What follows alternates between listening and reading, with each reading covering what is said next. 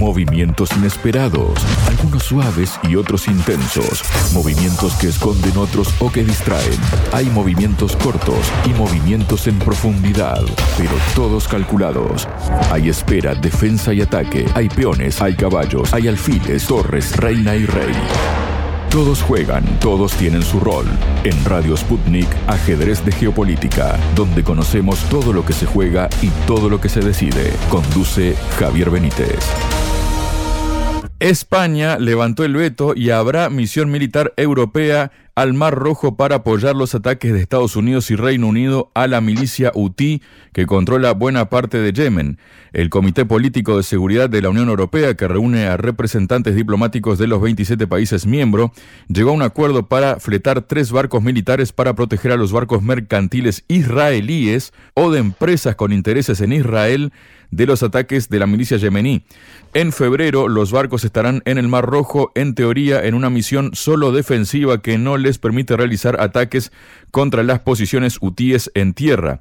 Para hablar sobre este tema y cuestiones vinculadas, estoy junto al analista internacional Eduardo Luque. Eduardo, bienvenido a Radio Sputnik. ¿Cómo estás? Muy bien y encantado nuevamente de estar aquí en el canal. Muchísimas gracias a ti, Eduardo. Bueno, ¿Qué significa esto, no? Porque por un lado escuchábamos hace pocas semanas o pocos días relativamente al presidente del gobierno de España, Pedro Sánchez, eh, negándose o vetando esta misión internacional allí en, en, en el Mar Rojo y resulta que ahora cambia de posición o la posición siempre fue la misma y todo fue una actuación para la galería. ¿Cómo interpretas todo esto, Eduardo? O presiones, ¿no? ¿Cómo lo ves? No, fundamentalmente han sido presiones muy intensas. Por otra parte, nada nuevo, porque esperábamos que en un momento u otro la Unión Europea cambiara de posición, la Unión Europea y España, evidentemente, cambiaran de posición y acabarán implicándose en el conflicto en el Yemen. Es decir, que no es ninguna novedad, lo que tampoco es novedad que el gobierno diga una cosa y acto seguido al contrario, porque evidentemente lo que está demostrando la Unión Europea es que son vasallos exclusivamente de Estados Unidos. Porque no se trata ya de proteger los convoyes o los barcos mercantes que llevan trigo que lleven productos petrolíferos, pero no a Israel, sino a Europa. Sino lo que revela esto es una implicación directa en el genocidio de Gaza. Cuando tú apoyas a los genocidas, formas parte de este teatro. ¿no? Lo que estás haciendo básicamente es fundamentalmente apoyar el genocidio de Gaza, lo cual revela un cinismo extraordinario por parte de la Unión Europea, que mientras habla de respeto de los derechos humanos, no tiene ningún problema en enviar barcos de guerra para que el país que esté incumpliendo los derechos humanos de forma tan clara y evidente pueda seguir haciéndolo. Es decir, que es una demostración palpable de que realmente la Unión Europea es un sujeto político, un mero vasallo de lo que diga Estados Unidos y el complejo militar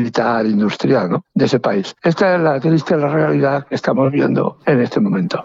De hecho, y para ser más precisos, Eduardo, eh, este acuerdo contradice las palabras de la ministra de Defensa, Margarita Robles, el pasado 12 de enero, ¿no? en las que aseguraba que España no iba a participar de la misión en el Mar Rojo.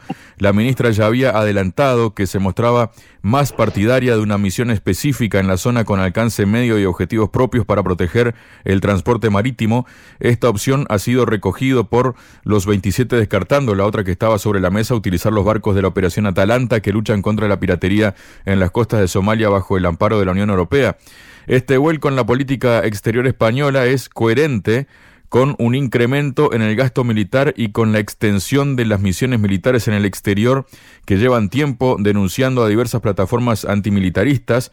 Una de ellas, el Centra de las Parlapau, eh, ha hecho público su último análisis de gasto militar este 17 de enero en este informe firmado por Pera Ortega. Desgrana el espectacular aumento del gasto militar protagonizado por el gobierno de Pedro Sánchez en los últimos años, según el analista, el compromiso adquirido por Sánchez ante el presidente de Estados Unidos, Joe Biden, de alcanzar el 2% del PIB en gasto militar en 2029, se ha traducido en un aumento del gasto en armas hasta alcanzar cifras nunca vistas en 45 años de democracia. ¿Qué nos comentas de esto, Eduardo? Fundamentalmente que el análisis del informe de gas que ahora ha salido a la luz es coherente con los otros análisis de otros grupos que también se estaban haciendo en paralelo y que demuestran básicamente que es que el, gobierno español está invirtiendo mucho más en armas de lo que realmente se explica a la sociedad española, ¿no? Porque hay muchas partidas presupuestarias que se dedican a armamento pero que tienen otro nombre. Por ejemplo, cuando habla de investigación y desarrollo, invertir desde el Ministerio de Educación dinero en investigación y desarrollo, lo que no sabes es si esa investigación y desarrollo va a significar que investigas sobre la eficacia, mejor eficacia de los motores eléctricos o estás investigando sobre cómo mejorar los misiles, el alcance de los misiles y la precisión. Es decir, tú das dinero para investigación, pero no sabes después esa investigación a dónde va, ¿no? Y esta es la realidad triste realidad que estamos viendo, que además coincide con otro elemento, ¿no? Estos días leíamos en el Parlamento español cómo discutían sobre si había un recorte a los pensionistas de más de 52 años o si no había recorte. Y se estaban discutiendo enormemente en el Parlamento, ¿no? Cuando miras la cifra de lo que se da, del dinero que se da a esas personas con 52 años que se han quedado en el paro, que tienen dificultades para sobrevivir y que lo tendrán muy complicado para encontrar trabajo y ves que les dan 460 euros al mes, uno realmente piensa si es que nos estamos volviendo locos. Es decir, que discutimos para recortar a esta gente que está en esta situación auténticas miserias y en cambio no tenemos ningún problema en invertir miles de millones, más de 23 mil millones este año, en armamento que solo sirve para matar gente. ¿no? Es realmente un impacto social importantísimo. ¿no? Recortamos de pensiones, recortamos de enseñanza, recortamos de sanidad pública, recortamos de todo para entregarlo al dios de la guerra. ¿no? Al dios de la guerra, además, en una Unión Europea que se está preparando para un conflicto mayor todavía que el que se está viviendo con Ucrania. Es decir, declaraciones insensatas por parte de dirigentes, de altos dirigentes europeos, suecos, noruegos, de la Unión Europea, de la OTAN, eso ya es evidente, hablan y preparan a la población para una guerra entre Europa y Rusia, nada menos. Y este es el escenario que ahora mismo se está dibujando.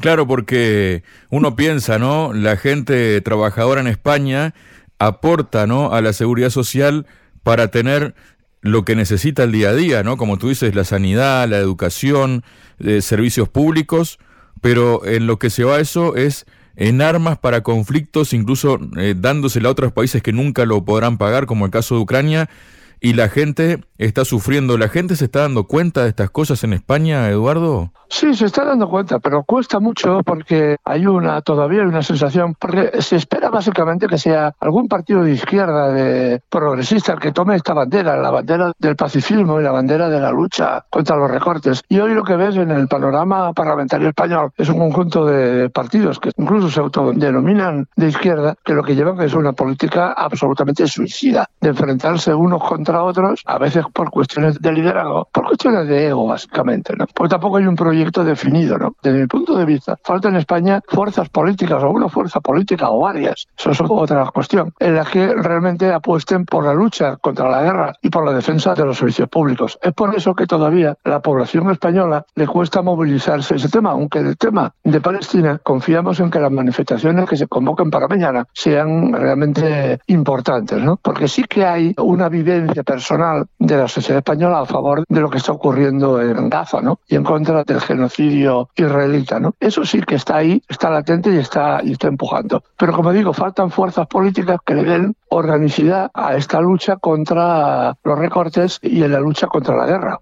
Claro, porque ¿qué deriva puede tener esto también, Eduardo? Porque es lo que estamos viendo ahora, ¿no? Pero de aquí a un tiempo, ¿cómo estará la situación económica de Europa en general, de España en particular, de su gente? Porque la cosa cada vez va más, parece, pero también va peor, ¿no? Porque no están funcionando las sanciones contra Rusia, hay cada vez más gasto en cosas que no tienen nada que ver con la población, ¿no? Sí, evidente, y además entramos en, ya en zona de crisis económica. Alemania está entrando en recesión, Estados Unidos entra en recesión, y cuando Alemania entre en recesión arrastrará eh, la recesión a Europa, ¿no? Pero mientras eh, las cosas se están poniendo mucho más complicadas a nivel económico, los políticos europeos han decidido dar un salto adelante, dar una patada adelante y nos meten en varios conflictos, ¿no? Antes era el conflicto de Ucrania, que sigue pendiente, un conflicto que que cuando acabe con la derrota de Zelensky, que no tardará mucho, por cierto, va a representar una sangría económica para toda Europa y además ahora nos meten en otro conflicto, nada menos que contra países pequeños, contra Yemen, pero que, contra Yemen, pero que tiene mucha importancia en toda la cuestión de Oriente Medio. Al entrar en guerra contra Yemen, Yemen va a cerrar el estrecho del Golfo de Adén y el transporte por barco va a encarecer los precios y evidentemente la inflación. ¿no? Esta es una de las consecuencias inmediatas que vamos a ver en todo este proceso.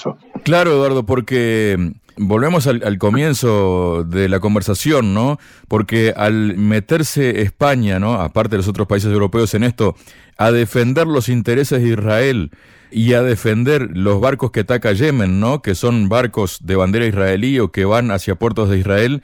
Ya lo dijo también un político yemení hace unas semanas, que cualquier país que entre en este conflicto en defensa de esos barcos, que la defensa me imagino que implica devolver los ataques a los yemeníes, es una declaración directa de guerra contra ellos, ¿no? Es decir, España estaría entrando en guerra con Yemen y las consecuencias que eso podría tener, ¿no? Sí, sí, no, no. Además, estamos en guerra contra Yemen, igual que estamos en guerra contra Rusia por el conflicto de Ucrania. La gran salvedad, la gran paradoja que se está produciendo es que entremos en guerra sin que el Parlamento español tenga nada, absolutamente nada que decidir. Es decir, que no se ha convocado al Parlamento español para debatir la participación de buques de guerra españoles, directa o indirectamente, en un conflicto bélico, sino que es otro país, Estados Unidos, el que le ordena a España que haga esto o que haga aquello. ¿no? Lo cual, ¿qué significa? ¿De qué hablamos? de soberanía nacional, que se llenan los políticos españoles el pecho de soberanía, ¿no? Cuando la soberanía que reside en el pueblo y tiene su manifestación en el Parlamento ni siquiera ha sido consultada, ¿no? No ha habido ni un solo debate, ni se piensa haber ningún debate porque todas las fuerzas políticas que están en el gobierno en este momento están de acuerdo, básicamente en que España entre en guerra, ¿no? Que esta es la conclusión que estamos sacando de este proceso. Así que estamos en una situación muy, pero que muy complicada.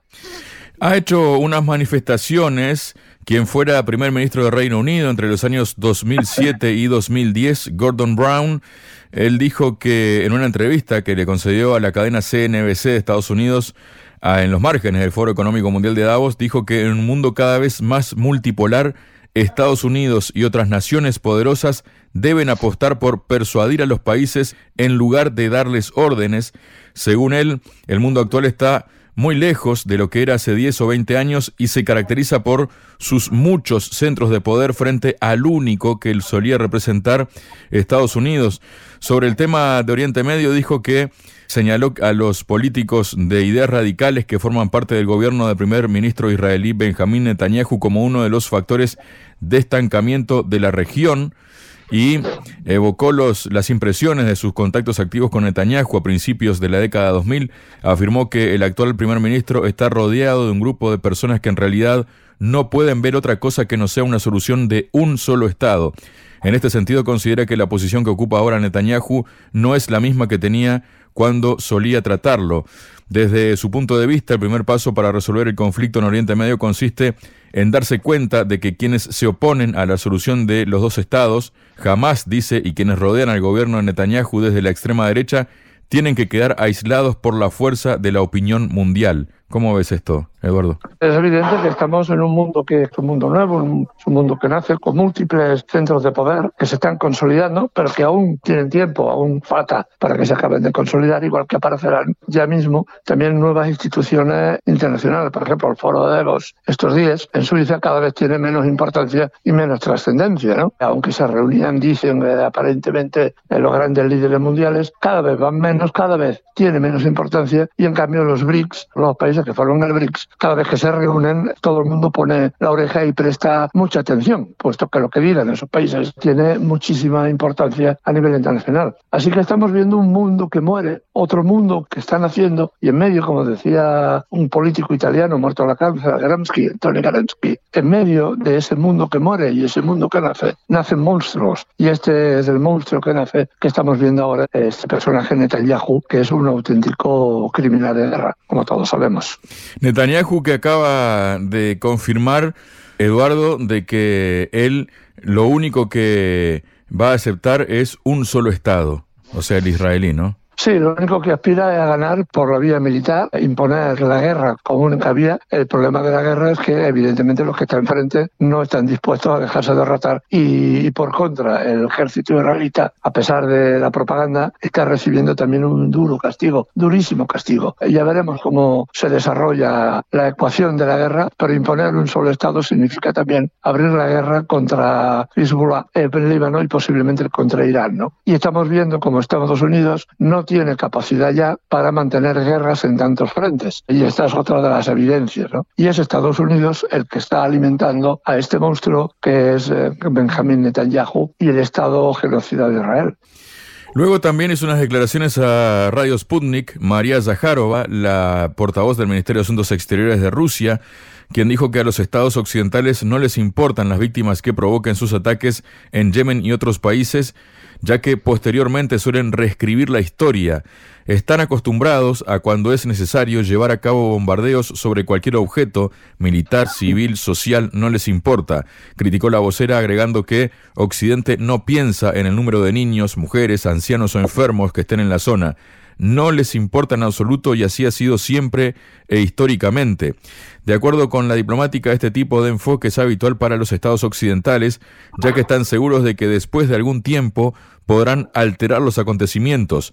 Dijo, luego borrarán cualquier placa, quemarán cualquier manual de historia, derribarán cualquier monumento que atestigue los hechos y levantarán un monumento falso, escribirán un manual falso y pondrán una placa falsa. ¿Cómo entiendes estas aseveraciones de la portavoz. Sí, es una evidencia que una vez que acaban los conflictos, pues eh, la prensa y los medios de comunicación en manos de los vencedores son los que imponen el relato. Es decir, que al final, como decía que el filósofo, es también el poder genera su propio relato. ¿no? El problema es que el poder ya va cambiando de manos, el problema es que el poder ya no se mantiene unipolar como hace unos años, sino que hay muchos actores que participan en el nuevo cambio. ¿no? Entonces es muy difícil imponer un único relato. Por eso, por ejemplo, África del Sur se ha planteado, igual que otros muchos países, la demanda contra Israel en el Tribunal Internacional de la Haya. Y esto es evidente porque ya no solo hay un relato posible, sino una multiplicidad de relatos. Muchas gracias, Eduardo. A vosotros y encantado, como digo, de estar nuevamente al canal. Sputnik. Contamos lo que otros callan.